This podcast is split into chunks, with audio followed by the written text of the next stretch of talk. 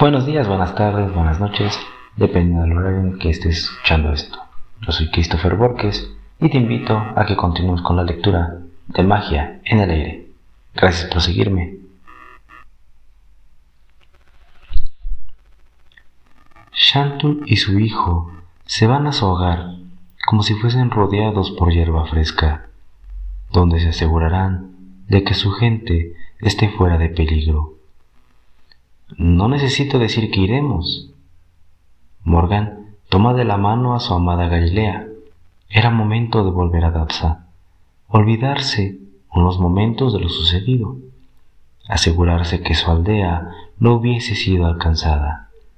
Salieron de la habitación, pasaron las escaleras mirando varios espacios donde colgaban cuadros, ahora solo tenían las marcas que el fuego había dejado. Con pasos precavidos bajaron, caminando hasta la salida como fantasmas entre los soldados que ya bien hacían por el desastre, por auxiliar a los heridos o intentar controlar a todo aquel en crisis por la pérdida de algún familiar, por el mismo trauma que los eventos dejó. ¿Habían enfrentado a la última amenaza? Parecía todo solucionado ante un sacrificio obligado.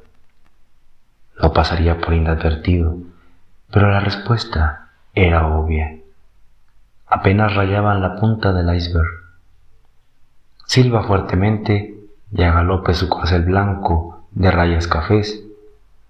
Atiende su llamado. Haciendo reverencia, es montado para tomar camino a su aldea. Jerjes aún está en el balcón, mirando detenidamente ese hermoso cielo y la suave brisa caer. ¿Quién habría de tomar el lugar como Adonai?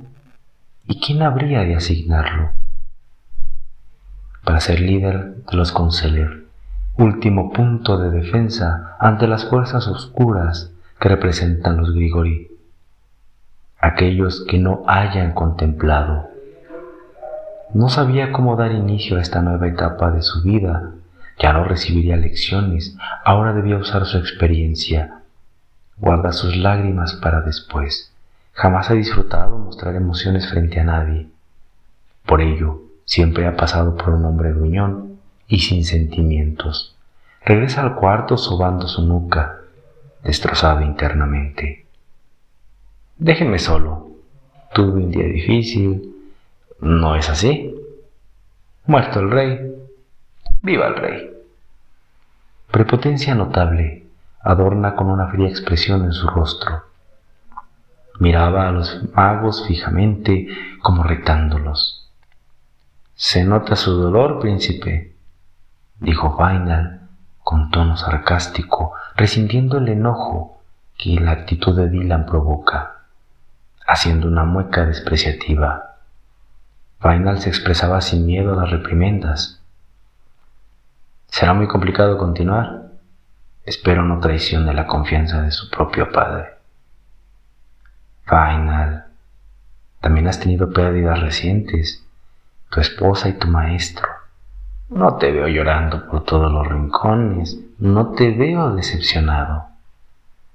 Basta. Final, por favor. Con una expresión de dolo en su rostro pide paz. Joven príncipe, lo veremos en el funeral de sus padres. Ofrecemos nuestro sentido pésame.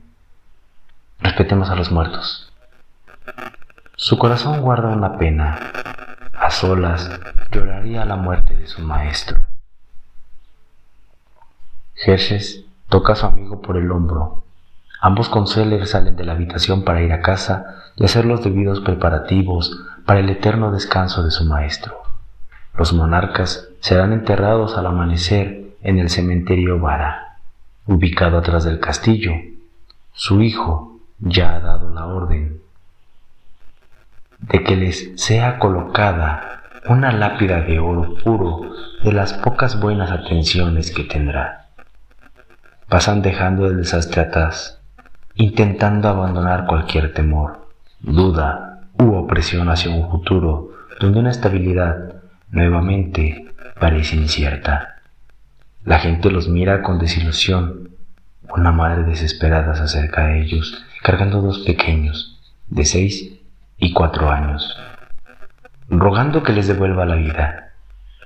Están apenas comenzando su vida. Por favor, ayúdalos. Son muy pequeños para morir. Lágrimas corren como si fuesen pequeños ríos sobre sus mejillas. Sus ojos están muy hinchados. Clama con todo su corazón un acto de magia capaz de devolver la vida a sus amados hijos. No podemos. Pero siento, madame, tal cosa no es posible. Los ciclos de la vida deben ser honrados, dijo Final, compartiendo la pena que aborda a la mujer.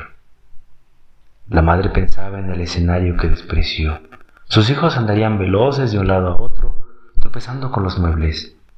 En medio de la sala, en su afán de no perderse el enorme festejo, les obligó a ir. Ahora no le acompañarían a casa, debía llevarlos al cementerio Vara. Pedía algo que los magos no realizarían, y no por egoísmo ni falta de compasión.